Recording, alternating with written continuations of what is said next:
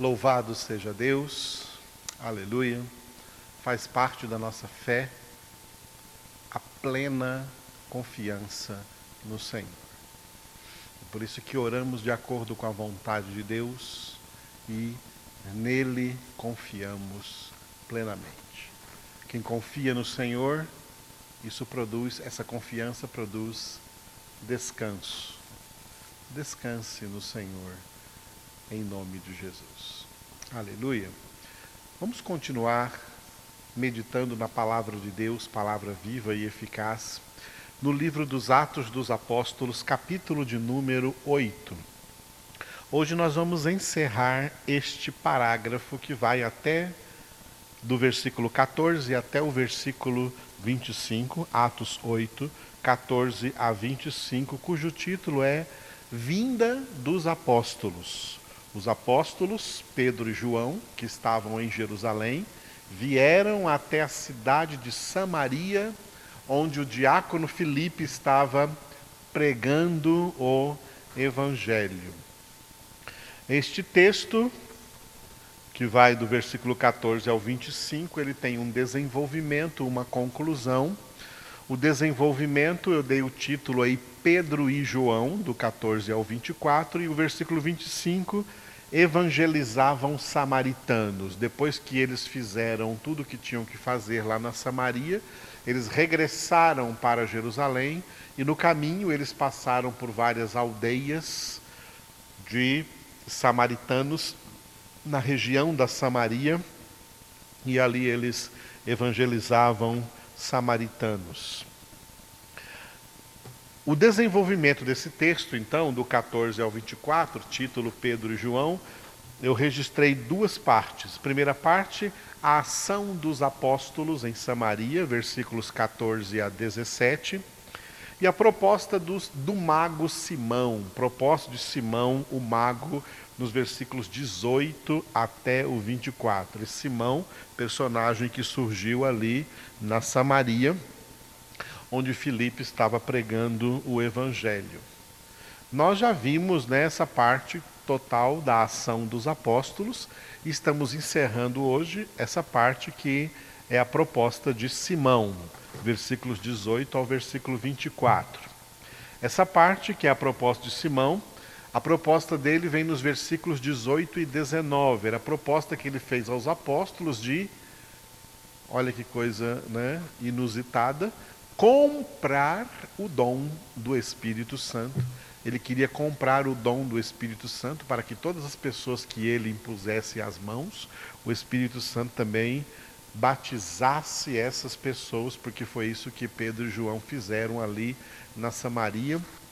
E então essas pessoas eram cheias do Espírito Santo, cheias então do poder de Deus, e Simão propôs comprar este dom. Já falamos bastante sobre isso e nós estamos agora vendo qual foi a reação dos apóstolos, versículos 20 a 24. Na, esse texto que vai do versículo 20 ao 24 tem um desenvolvimento, um pequeno desenvolvimento, do versículo 20 ao 23, a reprimenda de Pedro. Como Pedro repreendeu Simão por causa desta proposta indecorosa que ele fez. E no versículo 24 veremos então a resposta de Simão.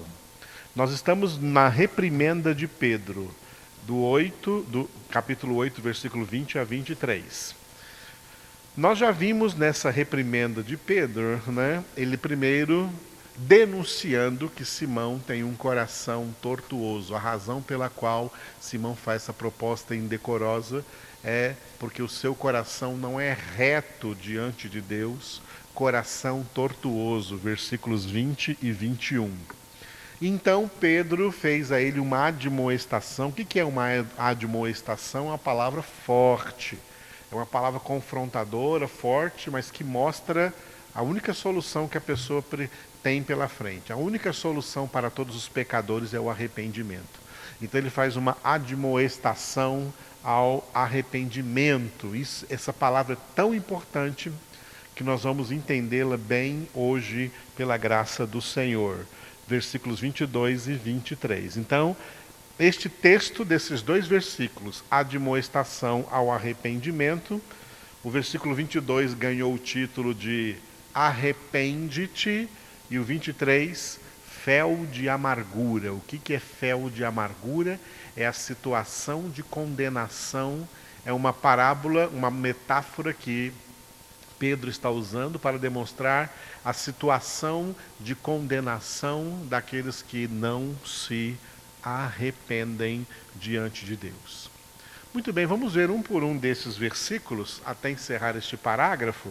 O versículo 22: Arrepende-te, pois, da tua maldade e roga ao Senhor, talvez te seja perdoado o intento do coração. Reticências aí, porque o versículo 23, Pedro continua: Pois vejo que estás em fel de amargura e laço de iniquidade.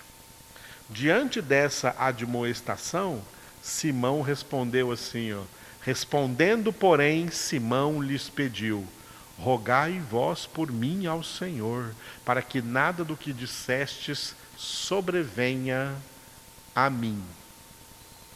Muito bem, aí encerra né, a estada dos apóstolos em, Samaria e eles voltam para Jerusalém. Versículo 25: evangelizavam samaritanos.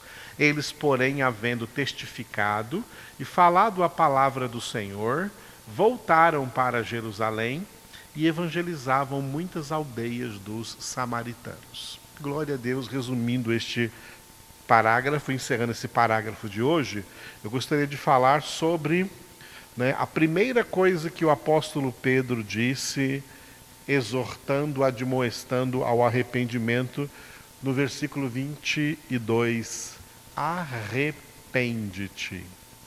Por isso eu preparei uma arte aqui nesse próximo slide, para você ver aonde que o arrependimento entra na nossa vida.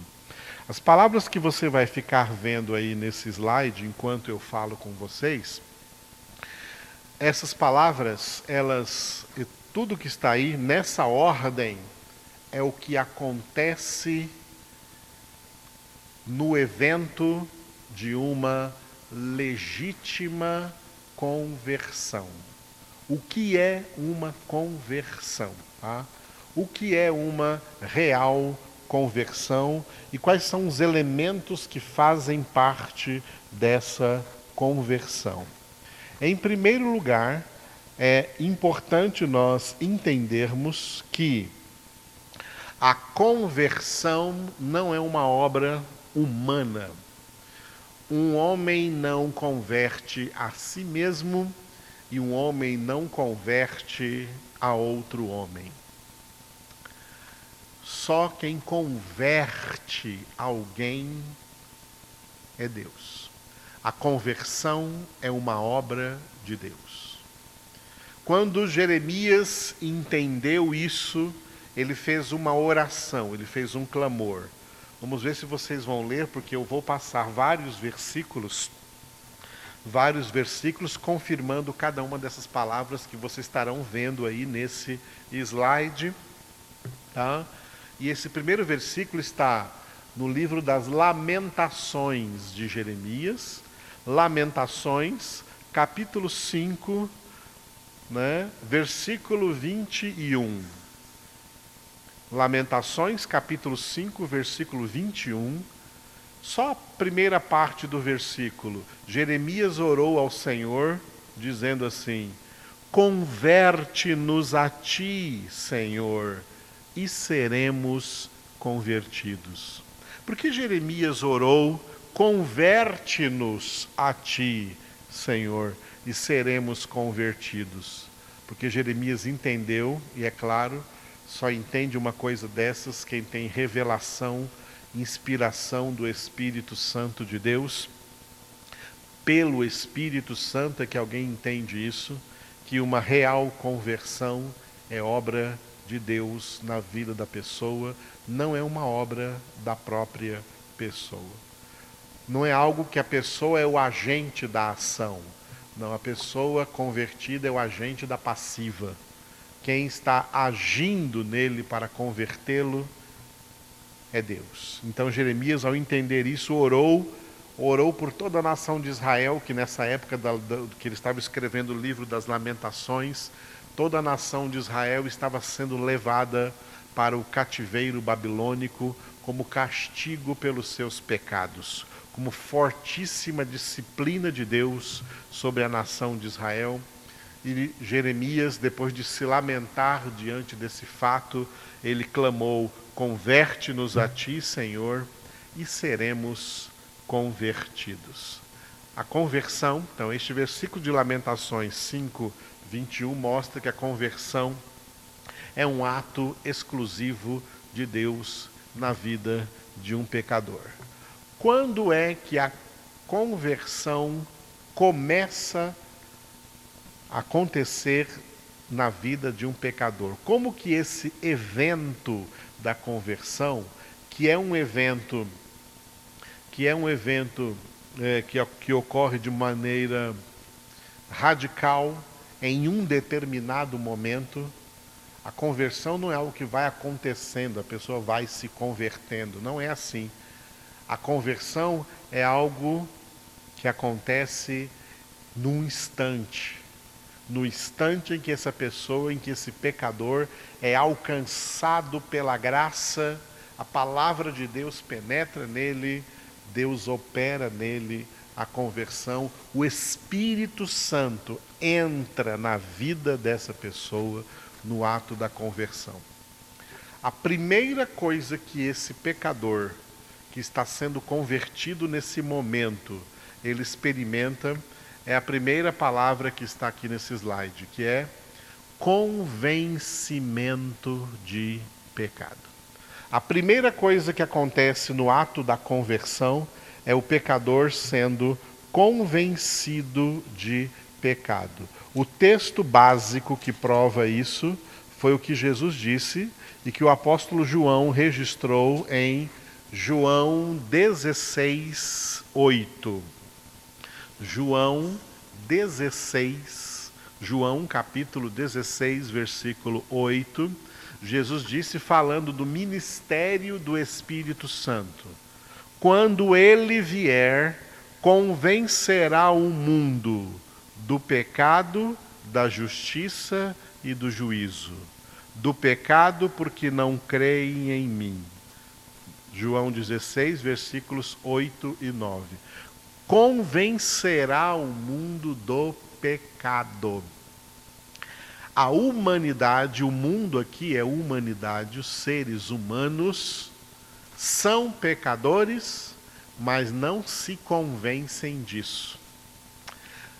O estrago que o pecado fez, o dano que o pecado causou na alma humana, foi um dano que faz com que essa alma humana jamais se convença de pecado, jamais aceite, esse homem jamais aceita que ele é pecador, e se você disser para ele que ele é pecador, ele fica com raiva de você, porque ele acha que ele não é pecador. O pecador é cego à sua situação de pecado, ele não enxerga a própria situação de pecado, por isso ele vive tentando se justificar diante de todo mundo para dizer que ele não é pecador, não, que ele é uma pessoa maravilhosa. Nenhum homem convence a si mesmo de pecado e nenhum homem convence a outro homem de pecado. A única pessoa que convence um pecador que ele é pecador é o Espírito Santo.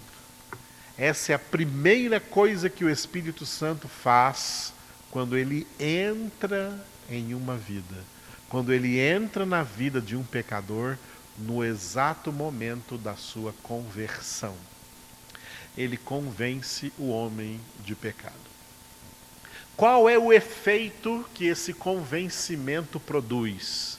O efeito que o convencimento do pecado produz, a segunda palavra que está aqui no nosso slide, é contrição. Contrição é uma palavra técnica, uma palavra mais conhecida Uma palavra mais conhecida por todos nós evangélicos, é mais conhecida que contrição, é quebrantamento. Isso é quebrantamento. O rei Davi usou as duas palavras, o quebrantamento e a contrição. Ele usou as duas palavras é, no Salmo de número 51.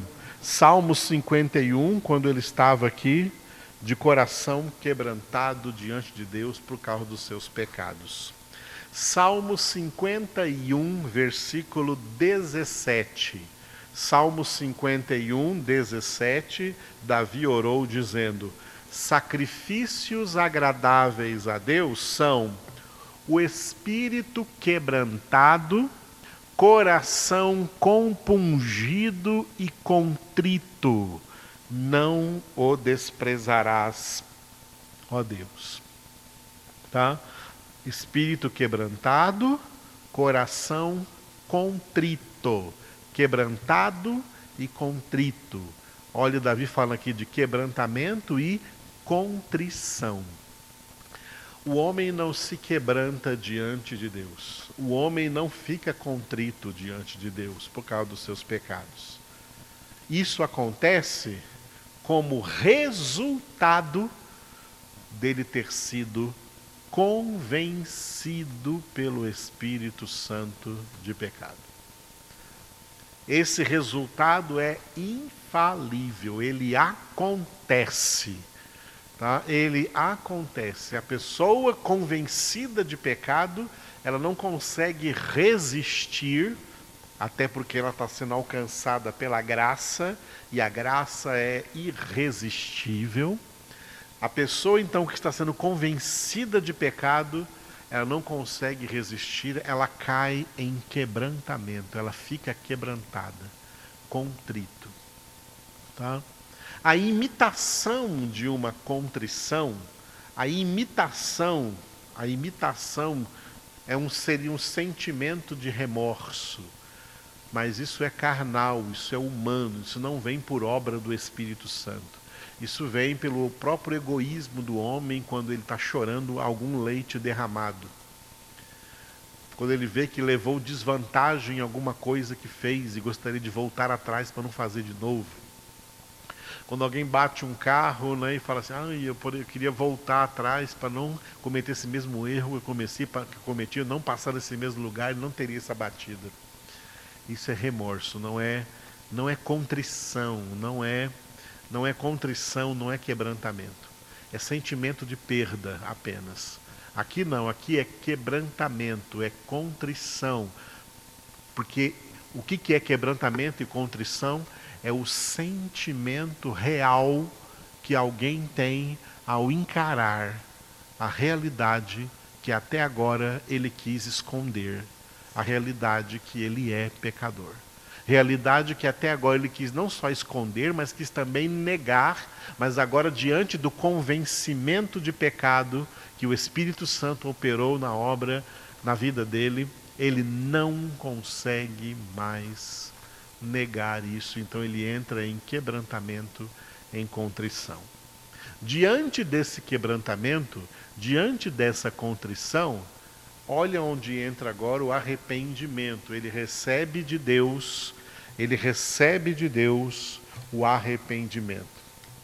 Note que tudo isso que está acontecendo aí, cada uma dessas coisas que nós estamos vendo, é por operação de Deus na vida do homem, não é o homem fazendo isso, é Deus operando na vida dele. O arrependimento também é assim. Você pode ver aí comigo no livro dos Atos dos Apóstolos, capítulo 11, versículo 18. Atos 11, no início de Atos 11, aí, do versículo 1 até o versículo 18, o apóstolo Pedro teve que se explicar para a cúpula da igreja de Jerusalém, porque no capítulo 10 ele foi na casa de Cornélio, que era um centurião romano e, portanto, era um gentil. E como a cúpula da igreja de Jerusalém era formada de judeus convertidos ao cristianismo e mantinham tradições judaicas de não entrar na casa de gentios, Cornélio teve que, ou melhor, Pedro teve que explicar por que entrou na casa de Cornélio, comeu ali com ele, com a família dele. E Pedro então pregou para eles, explicou para eles, deu testemunho da visão que ele recebeu de Deus, da ordem de Deus de ir pregar o evangelho na casa de Cornélio, e como toda aquela família de gentios, de romanos, foram convertidos a Cristo, foram batizados com o Espírito Santo. Depois deles ouvirem essa explicação, então vem aí, ó, Atos 11, 18. E ouvindo eles estas coisas, apaziguaram-se e glorificaram a Deus, dizendo: Logo, também aos gentios foi por Deus concedido o arrependimento para a vida. Esse é um texto da Escritura comprovando que o arrependimento não é um ato do homem, é, um, é algo concedido por Deus. Deus é quem concedeu a eles o arrependimento para a vida. O arrependimento vem vem na pessoa assim que Deus vê que essa pessoa está quebrantada, Deus vê que a pessoa está contrita, Deus vê que a pessoa está convencida de pecado.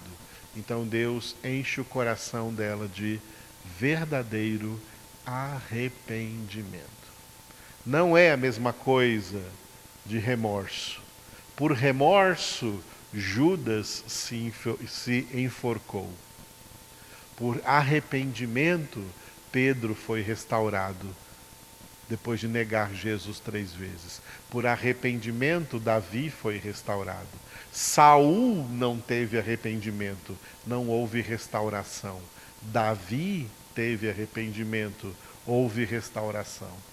Mas esse arrependimento é concedido por Deus. Tudo isso acontece no ato da conversão, convencimento de pecado. A pessoa convencida de pecado entra em contrição, a pessoa contrita recebe arrependimento, e diante do arrependimento, a pessoa então faz um reconhecimento de que verdadeiramente ela é pecadora, fazendo uma, um ato de confissão negativa. Quarto item aqui é confissão negativa. O que é a confissão negativa? É a confissão de pecados. Tá? A confissão de pecados. A pessoa que recebe de Deus o arrependimento, convencida de pecado, contrita, arrependida, ela reconhece. Confissão é um reconhecimento da própria culpa. Ela declara-se culpada de seus pecados. Ela confessa ao Senhor, como João escreveu, o versículo para confissão é 1 João, capítulo 1, primeira carta do apóstolo João, capítulo 1, versículo 9. 1 João 1, 9 se confessarmos os nossos pecados, Ele é fiel e justo para nos perdoar os pecados e nos purificar de toda injustiça. Essa é a confissão negativa, porque estamos confessando que tínhamos de negativo na nossa vida os nossos pecados, ok? Diante da confissão negativa, aqui mesmo nesse versículo 9, está escrito: Ele é fiel e justo para nos perdoar os pecados. Por isso que a palavra embaixo da confissão negativa aí é perdão. No ato da conversão, o convertido, o pecador convertido recebe o perdão de Deus. Diante da confissão dos seus pecados, ele recebe o perdão de Deus. E ele tem a experiência, no mesmo momento em que ele teve a experiência de sentir-se pecador, de ser convencido de pecado e ficar contrito por causa disso, ficar quebrantado por causa disso, ele também tem na mesma conversão a experiência do grande alívio de experimentar o perdão de Deus. Como o perdão de Deus é precioso. O perdão de Deus tira o peso da culpa de cima de nós, das nossas costas, da nossa consciência. O perdão de Deus é maravilhoso. Diante do perdão de Deus, diante da experiência do perdão de Deus, espontaneamente o pecador ele vai então fazer a sua confissão positiva. A confissão negativa foi a confissão de pecados. A confissão positiva é a confissão de Jesus Cristo como seu Senhor e seu Salvador. A confissão positiva foi o que Paulo descreveu muito bem em Romanos capítulo 10, dois versículos, versículos 9 e 10. Romanos 10, versículos 9 e 10. Se com a tua boca confessares Jesus como Senhor, e em teu coração creres que Deus o ressuscitou dentre os mortos, serás salvo. Porque com o coração se crê para justiça, e com a boca se confessa a respeito da salvação. Essa é a confissão positiva. Percebeu todas essas palavras que estão aí nesse slide? Tá? Tudo isso acontece no momento da conversão. Tá? No momento da conversão, convencimento de pecado gerando contrição, arrependimento gerando confissão negativa, perdão de Deus gerando confissão positiva. A partir do momento em que o pecador convertido confessou Jesus Cristo como seu Senhor e Salvador, ele entra agora no segundo nível da salvação, porque a conversão é o primeiro. O primeiro nível da salvação é a conversão. A partir da conversão, ele entra no segundo nível da salvação, que é a santificação. Por isso eu coloquei de verde embaixo aí, como um resultado que vem a partir de tudo isso, propósito de santificação.